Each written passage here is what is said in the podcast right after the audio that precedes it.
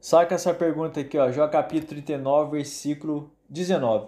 É você que dá força ao cavalo? Deus faz uma pergunta para Jó, uma pergunta diferente. Deus continua esmagando Jó com perguntas que ele não pode responder, assim como eu e você. Não entendemos muitas coisas. Mais uma vez, a soberana vontade de Deus é apresentada acima de toda dor e sofrimento.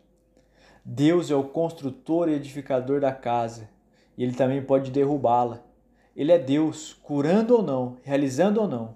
Dias difíceis produzirão filhos do Senhor fortes e valentes. As perguntas retóricas de Deus são um lembrete para a nossa consciência de que não somos nada sem Ele. Nosso coração teimoso insiste em lidar com Deus à nossa forma.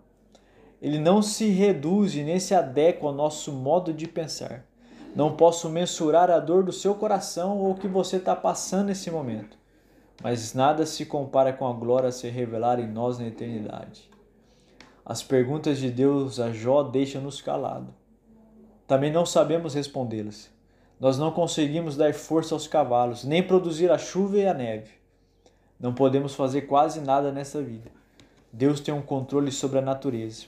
Ele pode todas as coisas, inclusive livrar-nos da dor.